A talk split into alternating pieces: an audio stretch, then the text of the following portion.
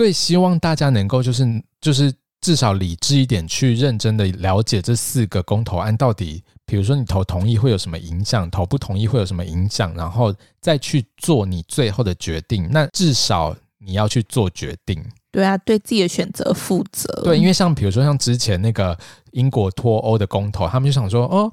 他们可能也觉得没什么，可能也不会怎么样，然后就啊投一下啊脱好像也不错，然后就投了，然后就脱之后才开始想说啊啊怎么会这样子啊 我们脱了啊我们币值现在啊才三十几一比三十几跟海币比的话啊怎么会这样子？你有考虑要去试镜吗？然后我我买五十几，我买五十几，好啊，要这样子是不是？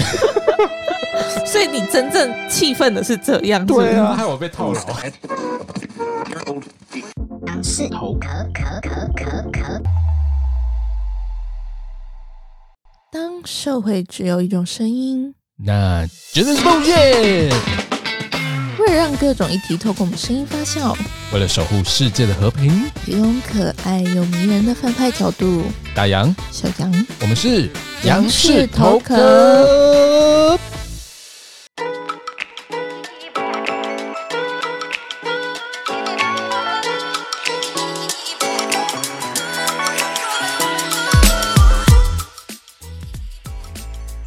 欢迎回到杨氏头壳杨氏头壳我是大杨耶耶耶耶耶，Welcome back everybody。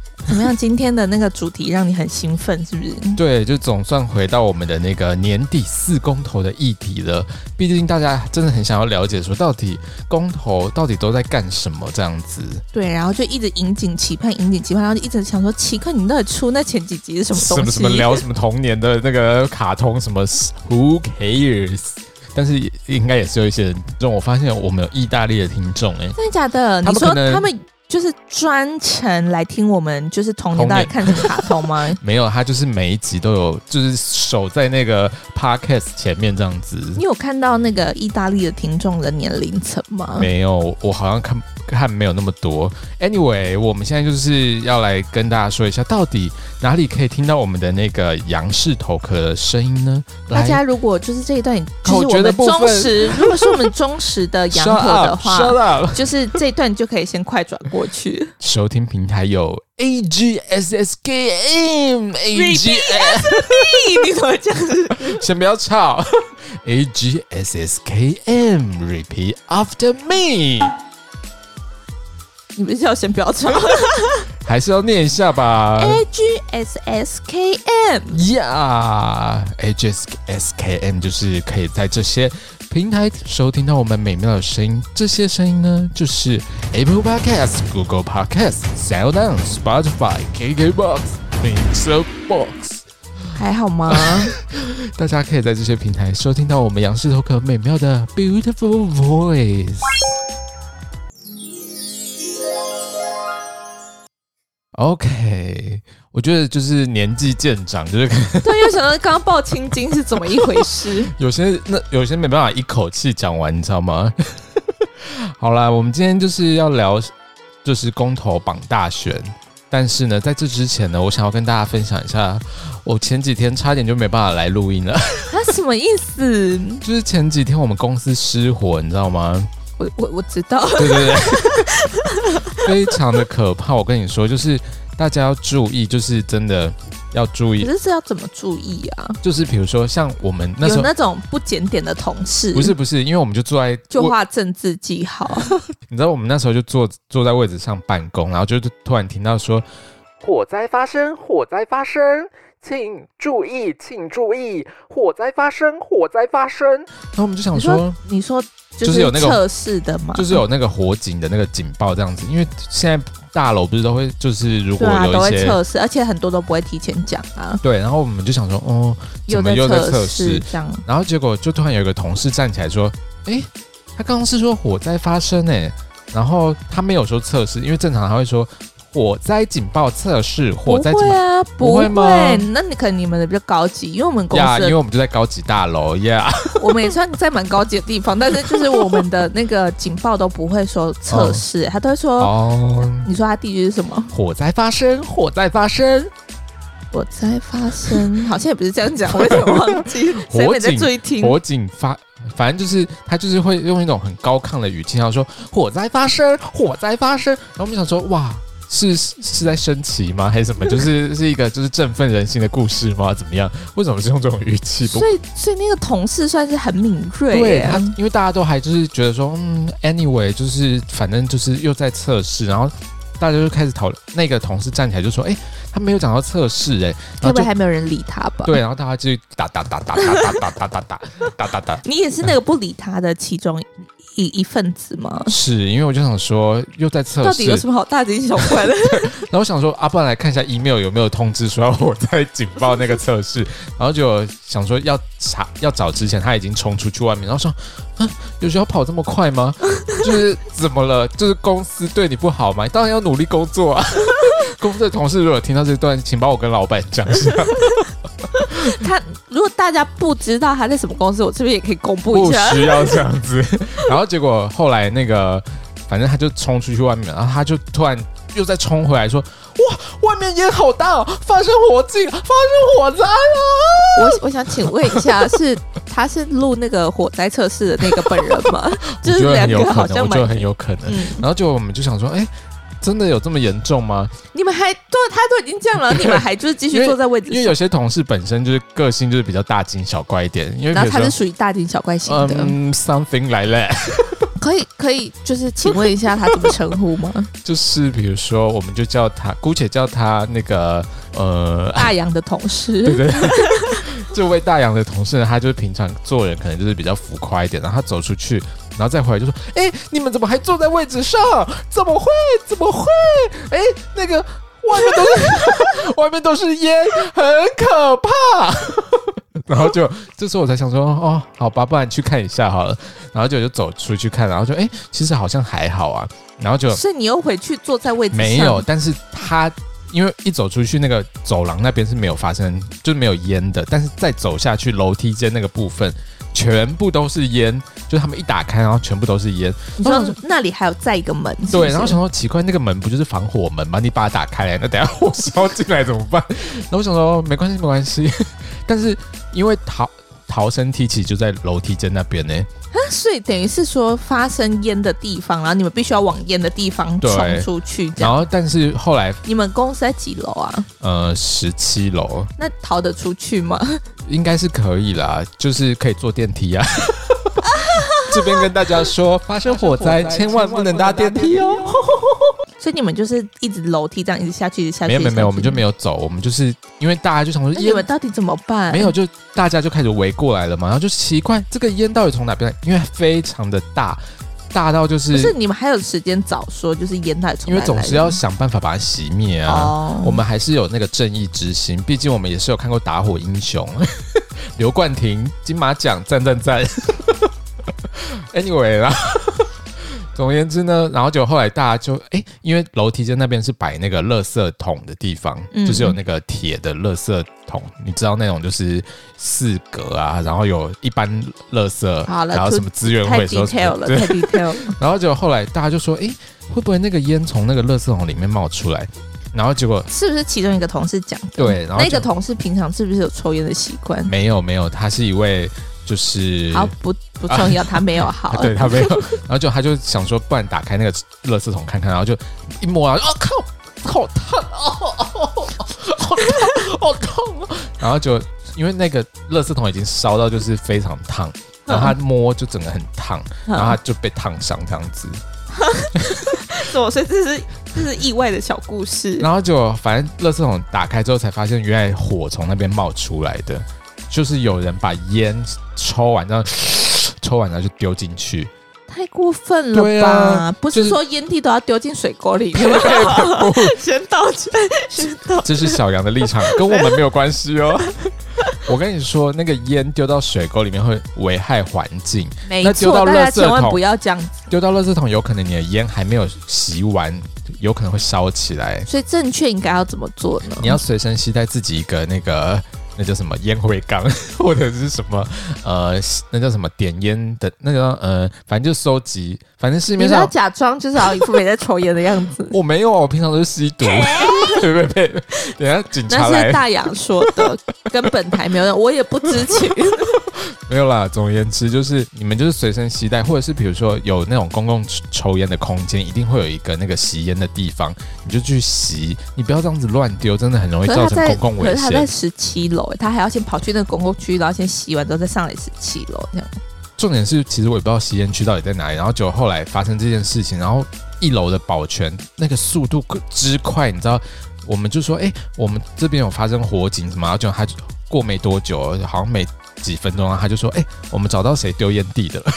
真的假的？对，因为他们就马上调监视器，然后就说：哦，就是谁谁谁丢烟蒂这样子。然后我们就说：啊、那个人在现场吗？就是那个人就是隔壁公司的哦，所以不是你们公司。嗯哼，我也很担心是我们公司，因为毕竟我们可能之后就会用异样的眼光看着他。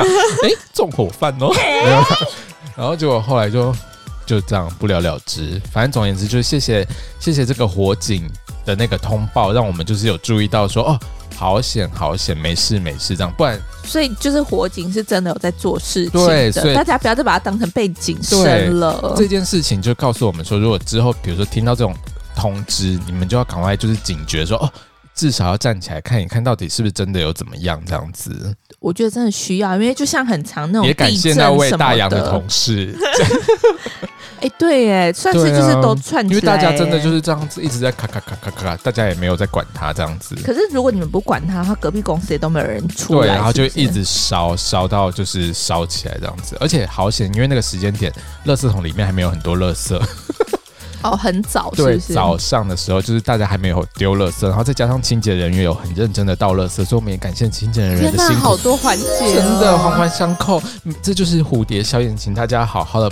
就是照顾自己，好好做好自己分内的工作呀。Yeah, 那我们今天要做的分内工作，就是要来讨论我们的公司公投，算是绕马上绕回来。当然喽，我就我还是尽责的那个主持人。OK，好了，我们今天来聊，就是年底有四个公投，大家还记得吗？我们前面有讲到，呃，我们在第十九集跟二十集有讲到那个核四重启，还有莱猪禁止进口这样子。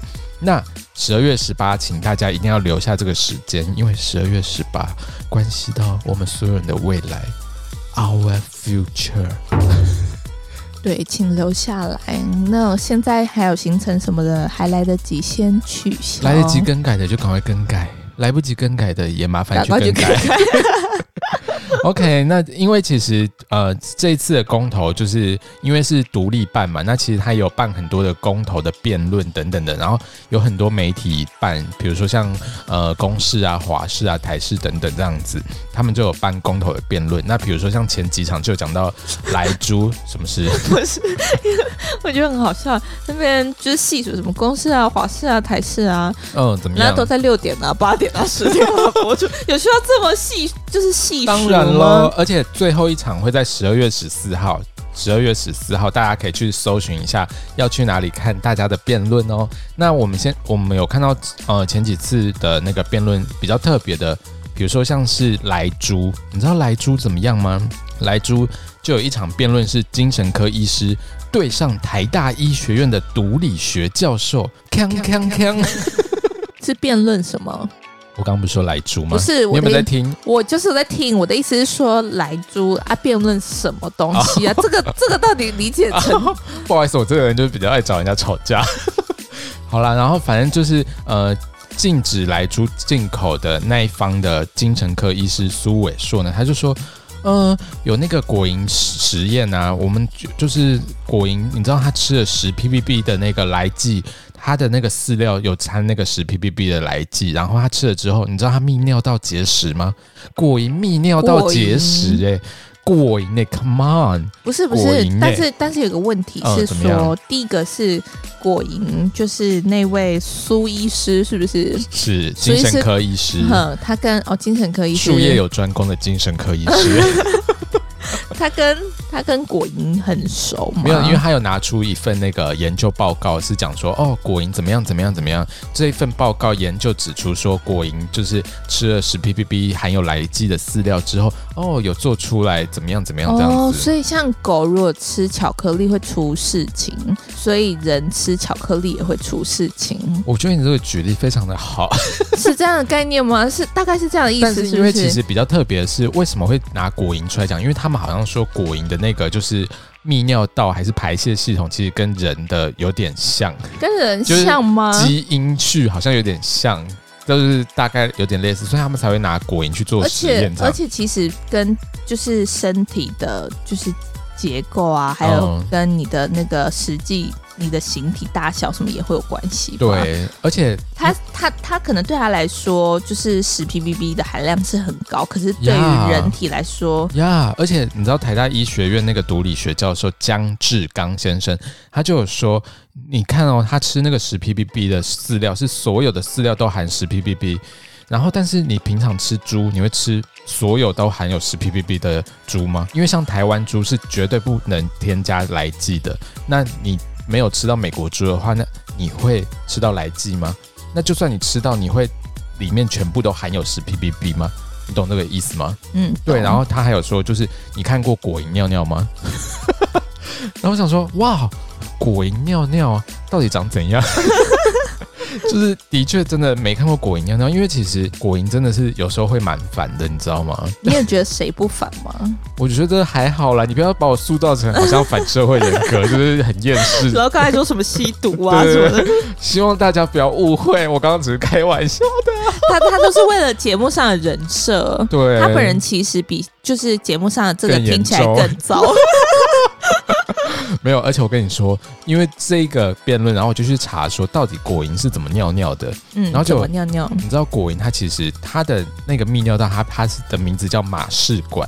嗯，你知道马氏管它的全名叫做马尔比基氏小管。对，它这个名称呢，它其实就是从它发现的人。一个意大利的解剖学家马尔比基来命名这样子，你是不是因为有意大利的那个听众，所以就是欢迎意大利听众羊驼们？你看哦，这个马氏管是你们国家的人发现的哦。对，然后就是等于说，他果蝇它的身体里面这个马氏管其实。呃，这个马氏管其实是很多昆虫啊，然后还有一些就是呃陆生的那种节肢动物，它的排泄器官其实就是马氏管。嗯，然后呢，你知道吗？它的马氏管是怎么运作的？它就是会收集你身体的一些体液。啊，我有个问题。哦，什么事？就是因为你在讲这一段，你要不要用意大利文，就是跟大家说？Vespa，Vespa，Vespa。想说伟士牌可能是意大利做的，就应该也是意大利文这样子。OK，反正总而言之，马氏管它是可以，它等于说它是收集呃它的这些昆虫跟这些节肢动物的身体的体液，然后它就排到它后面的肠子里面，然后体液里面它有用的东西呢，它就会在它的后肠里面再吸收，就跟我们的大肠小肠类似，就是比如说会吸收一些养分什么有的没的，然后水分呢，它就会经过渗透作用，就流回到它的那个体腔里面，因为毕竟水分很重要。人的身体有百分之七十，是一直循环的，循环在利用。没有没有没有，是有用的，它才把它吸收，然后水分才会流回去。那但是呢，像是一些含氮的废物，比如说就是尿酸，像我们这样子，然后它的这个尿酸呢，它就会把它弄成就是很像固体的样子，就跟着它的粪便排到体外这样子。哦呀，所以那个那位那个江江志刚先生，他才会说，哎，Come on，你有看过果蝇尿尿吗？嗯，但是因为他的尿其实是已经把它弄得很像固体，跟粪便一起排放出来，所以你根本不可能。那你有看过果蝇大便吗？我也没看过哎、欸。那你有在关心过果蝇吗？I don't care，我只希望它能够消失在这个世界上。这个是属于大洋的论点。OK，我有点太偏颇了。又开始反社会人格。好，那这个是莱猪的那个公投辩论的部分。那其实核电的辩论部分，其实最多人关注的其实就是黄世修先生他的辩论，因为毕竟他是提案人嘛，对不对？对，所以他当然要出来，就是好好解释一下，说他为什么要提这个案，到底有什么好处，这样子，到底有什么帮助？那比如说，他就有说，他讲到一个很重要的观点，他就说：“哦，你知道合适吗？他前面已经花了就是三千亿了。那当然我们要继续投入下去，投入啊，要投入五百亿，这样子我们才可以赚到更多钱，可以赚到一兆这样子。哦，所以现在就是。”某一条路开不通啊，现在就换用就是一个金，金投资的概念，就说哦，你都已经投资三千亿了，你再投个五百亿，你就能赚到一兆，你为什么不做？听起来好有道理哦。可这不听起来很像诈骗集团？听起来好有道理哦。诈骗集团不是都这样说吗？再投一点，然后就你，你就回本了。再来一点，再来一点，Come on，再来一点点，你就可以回本这样子。但是你知道经济部他们评估说，盖到完至少还要八百亿。然后台电他们认为说还要一千亿，不是啊？但就算要八百亿还是一千亿，都还是诶和啊。他他刚刚说，来大家仔细哦，这是数学题。他刚刚说前面花了三千亿，已经花了三千亿，只要再投入五百亿，我们就可以赚到一兆。所以这样他总共投入多少？三千五百亿就可以赚到一兆。那假设比如说是台电认为的一千亿呢？那假设是一千就变四千亿，那还是能赚到一兆，只是没有赚这么多。四千亿等于还有六千亿啊。那抱歉，这就是投资，投资有赚有赔，投资前请详阅公开说明书。就是等于说。你知道吗？这个其实投资的概念就是这样。比如说，你一定要设一个停损点，就真的你不能一直就是一种就是啊，我觉得它有可能会赚，那不然再放一点，再放一点，再放，那你永远就亏死了啊。而且你明明知道合适是一个就是盖的就是七零八落的东西，然后你还要这样子就是硬要投资下去，那为了什么？没有啊，他应该是在拉不同的受众，就是你说，比如说像是投资者的一些散户，就啊啊三千亿再投五千亿哦，还可以赚一兆，好棒棒啊，是这个意思吗？OK，点头，什么意思？好啦，那反正这这是那个就是之前莱猪跟核电的公投辩论的部分。那我们今天总算要讲到我们最主要要讨论的公投榜大选了。我们已经讲了大概二十几分钟。OK，公投榜大选的，它的这个主文是什么呢？提案人，你要先说提案人。提案人是国民党的前主席江启臣先生。你说国民党的前主席呀，江启臣先生。好，我们现在要启程喽。好，来，主文是。他在讲这种冷笑话。好，主文他是说，你是否同意公民投票案公告成立后半年内，若该期间内。遇有全国性选举的时，在符合公民投票法规定之情形下，公民投票应与该选举同日举行。所以 讲了这么多，重点是什么？你知道吗？不想要。他的重点就是说，希望能够公投跟大选绑在一起。就如果说有全国性的选举的时候，那就是这个时候。他希望。对，他希望，他希望，对，他说，如果公投在呃公告成立的半年内，如果刚好啊，刚好有一个全国性的大选的话，那就要绑在一起，绑在一起，黏 T T，相亲相爱这样子，就是，然后他就希望说能够一起举行这样子。但之前他们不是。怎么样？就是以前我记得也有一次是绑大选啊。我们不要讲他以前，因为毕竟他们就是你知道，就是前后不一。反反复复对啊，搞什么东西？这样，我跟你说，当当你就是一个是前后不一，然后反反复复的一个。张启臣本人也有反反复复吗？我我不知道他啦，毕竟我跟他不熟，可能马英九跟他比较熟。好啦，然后总而言之，他我们来听听看他们到底有哪些想法，到底为什么要提这个案子？就是奇怪。公投绑大选怎么了吗？为什么一定要提呢？就是江启臣先生他提的原因是什么呢？请你跟我说好吗？江启臣先生，江先生，江先生，他来到现场，只是他就是怎么样，是不是？没有，没有在那边，在那边一副要他过来。我是不是就是到时候人家会不会以为我就是人格分裂还是什么的？好啦，我们来讲一下 他的理由到底是什么。他说。他的理由是我们来念念看哈。他说：“为什么公投应该绑大选？哦，很不错，还会下标哦。就有一个那个标题说：为什么公投应该要绑大选？然后他就说，因为现在的那个公投啊，就是等于说专门要设一个公投日，就是不是跟大选绑在一起的话，会降低投票率。就大家就会因为哦，因为公投毕竟是属于比较像，因为公投是对事嘛，就是讨论议题的。嗯、那呃，选举可能我们的政治参与度也还没有这么高。对，然后他就觉得说，那因为反正全国性的选举能够选人，这个时候啊，顺便选个公投的提案也是不错啊，可以升高那个投、嗯、投票率这样子。然后他就说，公投榜上的选才能够提供投票率，让公民充分参与，呃，行塑高民主素养。深度神意思辨的公民社会，呃，公投榜大选绝对是利大于弊，这样子，然后就。反正总而言之，第一个嘛，他就是说可以提高投票率，然后第二个他讲到的是大幅降低行政成本。他说就比较省钱这样。对，他就说你知道出估全国性的那个公民投票，如果单独办理，大概是呃出估啦，我也没有仔细算，就是大概哦，我们大概自己就是掐指一算，大概是嗯，大概需要八亿五千七百万左右啦，大概啦，哦，我就是初估而已。然后结果他就说如果。九合一大选跟九合一大选一起合并办理，哎呦，你知道经费只要多少吗？一亿一亿多而已呢，省很多吧？怎么？就是中间的差异是怎么算的？就是出估啊，就是出估。对啊，怎么算？没有，出估总有一个算法吧？哎，没有啊，他的理由书就写出估啊，他没有任何的那个计算式，就只是说哦，我们就是出估，说哦，反正单独办理就是要八亿五千七。哦，所以啊，我掐指一算，我出估了一下，对对对，我觉得那个多少这样？对，然后他就说，你看。六倍，差了六倍的经费差距，换来的是什么？低投票率跟没有人关心的那个直接民主，听起来好有道理哟、哦。怎么会有道理呢？听起来好有道理哦。然后我想说，Come on，怎么会这样子？真的吗？Unbelievable。然后他后来最后他的那个理由书，他说什么？你知道吗？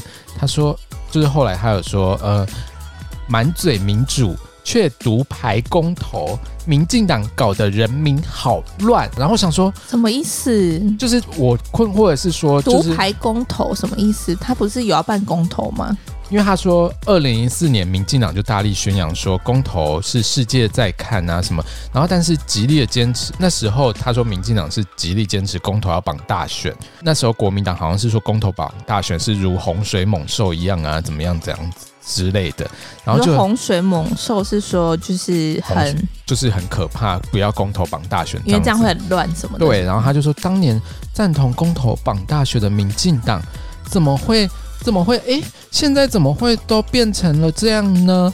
然后他就说，本案通过通过的话，二零二二年就应该要公投绑大选，公投绑大选，一起喊起来。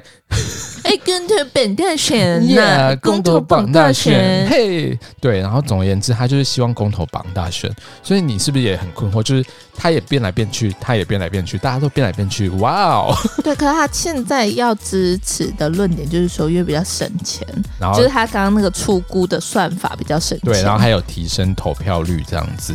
那其实我觉得说，我们就。首先，因为我们要一定要先理清说公投这个东西到底是什么。我们上一集啊，哎，不是，就是呃，禁止来猪进口那集，我们有讲到，其实公投这个东西它是对事情来做呃投票，所以等于说我们是直接民主，我们可以去呃选择说我们要不要这个提案等等的，这就是我们创制跟复决的一个人民的权利这样子。那他现在。在理由书里面洋洋洒洒说民进党怎么样，民进党怎么怎么样，然后我就想说，诶，这跟民进党有什么关系？就是他不是应该是要叙述说这个到底有多好多好？比如说这个体验有多好？有啊，他有说啦，他他是有说，但是我的意思是说，因为他讲完了，他讲完就可以讲其他事情了。但是他其实是不是搞不清楚公投其实就是对事不对人？他们其实，我觉得他们现在已经变成说有点像是政党在斗争，就变成说，你看现在没有公投绑大选，就已经变成有点政党绑政党，就说，但你你现在你现在也是在对人不对事？没有没有没有，我现在就只是在讲述说他目前提出来的这个方式到底对我们的直接民主有没有帮助？这样子，我的意思说，比如说像是呃，你看他们就会喊一些口号，说什么呃四个同意呃惩罚民进党什么的，然后你想说 what？就是完全不管，就是提案的内容，然后只是为了要惩罚民进党，这个对我们的直接民主有任何的帮助吗？那他刚刚口口声声洋洋洒洒说什么？哦，希望能够对我们直接民主。他一部分是那个就是国民党前主席的身份，对，然后所以他是代表就是国民党发声，然后另外一个身份是那个就是公投榜大选的提案人，对，所以他其实他虽然都是同一个人，就是你可能会有点混淆，会有点 confuse。我没有 confuse，我只是觉得说他提的东西就是其实对直接民。民主没有任何的帮助，他他就是他就是 focus 在他公投榜大选这个议题。对，好，那我们来看他，那我们来对视，比如说他刚刚说的，认为公投榜大选会比较省钱，你觉得真的会比较有省钱吗？不是啊，我觉得不知道会不会比较省钱，但是他刚刚提出的那个出估就是没有任何，因为。呃，其实呃，平心而论来说，就是不管他出过的金额是多少，你的确单独办一个选举，的确是会比绑在一起办还要省钱，这个是一定的吧？单独办比绑在一起还要省钱，就是因为你还要再选一个日子来投票嘛，那等于说你这些同样的机制又要再运作一次，你说这样会比较贵？对，就还要再花钱的意思，哦、这是是合理的，没错。但是到底花是花到多少？这个我就不太确定，但是问题是什么，你知道吗？你看他的那个这一个公投的主人，他说什么？他说：“你是否同意公民投票案公告成立后半年内，如果有遇到全国性的选举的时候，就应该要跟选举同日举行？”这句话是什么意思？就是说，你比如说你假设没有遇到的话，不是，就是假设你公投遇到全国性选举半年内，如果刚好啊。刚好你提公告的，然后在半年内有全国性的选举，那就应该绑在一起这样子。嗯，然后那如果没有呢？没有呢？对啊，我的意思就是就是没有，他还是得办的意思啊。对，他说如果半年内没有遇到全国选举，到底要不要办公投？你到底要不要？那还是要办吗？这个其实他们那个公投辩论也有正方一个淡江大学全球发展学院的院长包正豪，他就没有啊，只是没有省这么多啊。他他就是如果有遇到的话，他如果有遇到的话就是一起办，没有遇到的话就是自己办。那如果有遇到，你就是省了那笔钱。他说当然要哎、欸，那问题是既然都要了，那有什么好在那边啰里吧嗦的？就是等于说你公投绑大选，你都已经绑在一起了，你已经花这一笔钱了。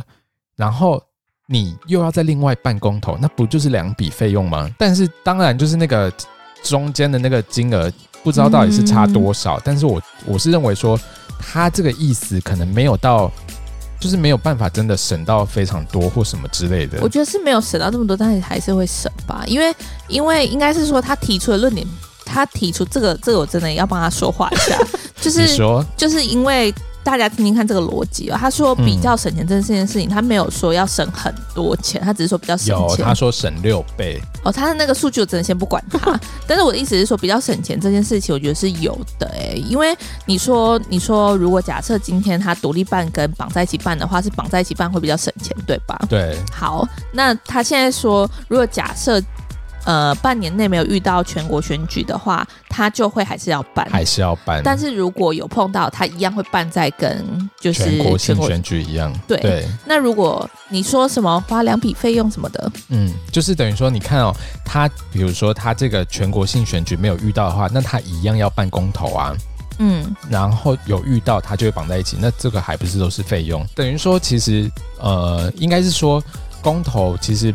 呃，公告的时候不见得，就是他公告时辰怎么样，不见得会刚好遇到全国性的选举。对啊，我的意思是说，如果他有遇到的话，就会审啦。有遇到的话，如果没遇到的话不审。但是他如果可是他不是一年就是这样子公告几案而已，他可能就会一直公告，一直公告啊。那这样不就是？而且公投现在其实蛮轻松，就能够连署成功的。毕竟有很多人就是会用一些假的一些死人啊什么的。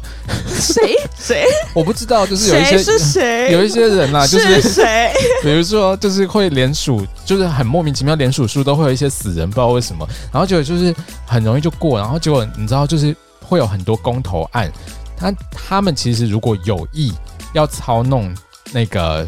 全国性选举的时候，比如说你看哦，对人的选举跟对事的选举绑在一起，那这样子其实会很混乱。其实我们上一次，我觉得混乱的点是就是一定会有的，但我是说，如果就他刚刚提的那两个论点来说，我觉得是成立的。就是、嗯、就是就这两个论点是成立，但是会不会造成混乱，这就是另外一件事情。对，确实会造成混乱。对，但是主要是我觉得说，到底有没有省到那么多，其实也不见得。我的意思是说，不见得能够省到那么多。应该是说，我觉得就人民的感受上来说，嗯、就是你说省钱省到，比如说六亿或省到十亿，其实对我们来说，其实我们不会有感觉。因为而且而且，其实说真的，省钱有些必要的东西就是不能省啊。比如说像这个创制复决，这就是人民的权利，你把它省下来，那这样那这样子，那不就是跟省下来创制复决没有啊？他没有省下来，他只是变成绑大选，他一样有创制复决的。但是问题就是在这里，这到底能不能真正的体现我们直接民主的意义啊？他如果绑在一起，大家就混乱，然后就是变成政治操弄，大家就开始说哦。票投呃四个不同意教训民进党，然后或者是支持，不是啊？可是他就算不绑大选，他一样会喊这个口号啊。所以我的意思是说，就就已经没有绑了，他就已经喊成这样。那如果绑了，不是更混乱？我是说，现在光已经讨论事情而已，就已经这么混乱了。那就是跟人绑在一起的时候会更乱呢、啊。大家就说哦，那比如说假设啦，假设下一，我觉得纯粹会混乱的，就是大选跟流程或什么之类，那个会混乱、那个、一定会混乱，就跟上一次就看得出来。那我的意思是说，比如说像是你看到，比如说假设啦，假如下一次总统大选，韩国瑜要出来选，然后就出来喊说支持我，那就要投。什么四个不同意？假设是这样子，嗯、那大家就是想想说，哦，好，韩国瑜，韩国瑜四个不同意，韩国瑜，韩国瑜四个不同意，这样子，然后大家就是完全不管。你的意思是说，就是还有一个精神领袖去那边号召，这样就会变成说人跟事情会绑在一起，然后等于说你事情其实就没办法凸显出到底。你的意思是说，毕竟还是有很多就是不理性的提案，或者是不理性的人民，对。所以我的意思是说，能不能体现到我们的直接民主？因为其实目前真的是，但是但确实来说的话，是如果假设呃没有绑大选这件事情，嗯，就是就他说呃可以提升投票率这件事情，应该是。提升投票率可能是真的，那但是数据上来看是，但有没有实际上是？但是有可能可能投票率会渐渐的见涨啊，因为比如说本来就是。而且我觉得投票率又怎么样？就比如说，你如果它会有一定的门槛嘛，就是说要多少人投，然后才会就是呃这个才会通过或成不成立这样子吗？就是因为我怕是说，呃，今天如果我们公投独立办，然后可能真的相对有一些就是意识的人，然后去投票，然后可是可能人数不够。他他的规定是说，就是。公民提投票的那个提案人，他的人数应该要达到提案的时候最近一次的总统、副总统选举选举人数的那个总数的万分之一以上，这样子，这是提案的部分。那你如果说要达成的话，他的意思是说，就是之前他二零一七年的时候有修法，然后他修法过后，他是说，如果投票结果中有效同意票投多过不同意票。就可以了，这样吗？而且有效同意的票达到投票权人总额的四分之一上，四分之一以上，所以他所以他没有去限，但他没有去限定投票总人数要多少这件事情，他只是去限定。没有没有没有没有，他是投票权人，不是去投票的人。投票权人就是说，你这个这个时候你有投票权。你懂吗？就是就都算，等于说你在，就是譬如说，比如说全国性的话，你呃有居住六个月以上，那你就有投票权这样子。所以也就是说，然后达到年龄，也就是说，就是他有他有投票权的人。对，所以其实他是有一个门槛，是说要通过。没有通过四分之一，即使反对的人可能比同意的人还要少，但是同意的人没有超过四分之一，他一样不会通过，所以表示同意的门槛非常的高。请不要一直电我的声音，谢谢。不会高啊，四分之一，我是觉得说，其实这是一个，就是毕竟这是一个，就是我的意思是说，会有这样的举例，比如说假设我随便举例，假设是我也是那个凭空抓数字，比如说假设呃。投票权人是二十万人，嗯，然后四分之一，也就是说要有五万人同意，有效的同意，对吧？你说二十的四分之一嘛？主要是数学不好，反正就是五万嘛。等于说他的同意票要超过五万。对，然后如果今天今天，然后假设比如说是十六万人同意跟四万人不同意，那这样就通过。那假设是四万人同意，两万人不同意，两万人不同意，那这就是不通过。你。懂吗？就是你说四万人同意，两万人不同意，对啊，那就不通过嘛。对对，对啊，就这个意思，就等于说其实是有一个门槛在那边。那我觉得这也合理，因为的确你提出来的这个东西，全国性的公投是会影响到我们后面所有的政策，因为毕竟对啊。但我的意思是说，如果这也要考量一个层面是，如果假设今天公民的投票的意识并没有这么高的话，即使你。就是，那就代表说，其实这个议题对我们没有任何的，就是到底是这个议题对我们没有任何的那个，还是我们自己公民可能本来对就是这个的意识也没有这么的。比如说，如果说真的是讨论议题，比如说像是禁止莱猪进口，可能人家就觉得说，哦，莱猪，哦，no no no，我不想吃莱猪。你确定会想？当然，现阶段不见得可以达到这样的投票率，或者就是如果不绑人或者是什么的，可能没办法。提高投票率，但是也有可能后续，毕竟民主是一步一步的养成，不可能一蹴可及啊。所以哦，我还讲了一个成语，谢谢大家。OK，听起来好难过。而且重点是，你知道，像很多人都会说。呃，西方国家很多其实也都是公投绑大选什么的，但是其实欧洲理事会他们就有在二零一九年的公投指南，他们就有建议说，为了要让选民在投票的时候能够做出明智的决定，尽可能不要在举行公投的时候同时进行其他选举，这样子，就是希望能够，因为毕竟公投真的就是我们人民能够实现直接民主的一种方式，你知道吗？所以目前很多。比如说，我们投人、投立法委员，他们就是代议，他帮我们去审案、审法案等等的。那我们想要创制复决的话，那就可以去听我们来主那一集，有讲到，就是我们有创制复决的权利。那等于说，其实这就是我们的直接民主。那你又要跟人绑在一起的话，那就会混淆掉，没有办法体现我们真正直接的民主啊。所以当然就是要避免掉说哦，比如说人站出来带领说。支持我，那就要支持这个案子，尽量不要这样子，嗯、因为毕竟这个是事情，就是对事情的，就是这样子。嗯，蛮有道理的。而且你看，像现在真的都已经公投没有绑大选了，然后大家还这么疯，那公投榜大选了怎么办？可是我觉得疯的是台面上的那些人啊，就是到底实际，我还是很，我还是很，所以希望大家能够就是就是。至少理智一点，去认真的了解这四个公投案到底，比如说你投同意会有什么影响，投不同意会有什么影响，然后再去做你最后的决定。那至少你要去做决定。对啊，对自己的选择负责。对，因为像比如说像之前那个英国脱欧的公投，他们就想说，哦。他们可能也觉得没什么，可能也不会怎么样，然后就啊投一下啊脱欧好像也不错，然后就投了，然后就脱欧之后才开始想说啊啊怎么会这样子啊我们脱欧了啊我们币值现在啊才三十几一比三十几跟台币比的话啊怎么会这样子？你有考虑要去试镜吗？然后我我买五十几，我买五十几，好啊，要这样子是不是？所以你真正气愤的是这样子，对啊，害我被套牢。所以投资有赚有赔，那这个时候就要停损。大家回到我们刚刚原本最一开始讲的，就是投资都有风险，请详阅公开说明书。谢谢。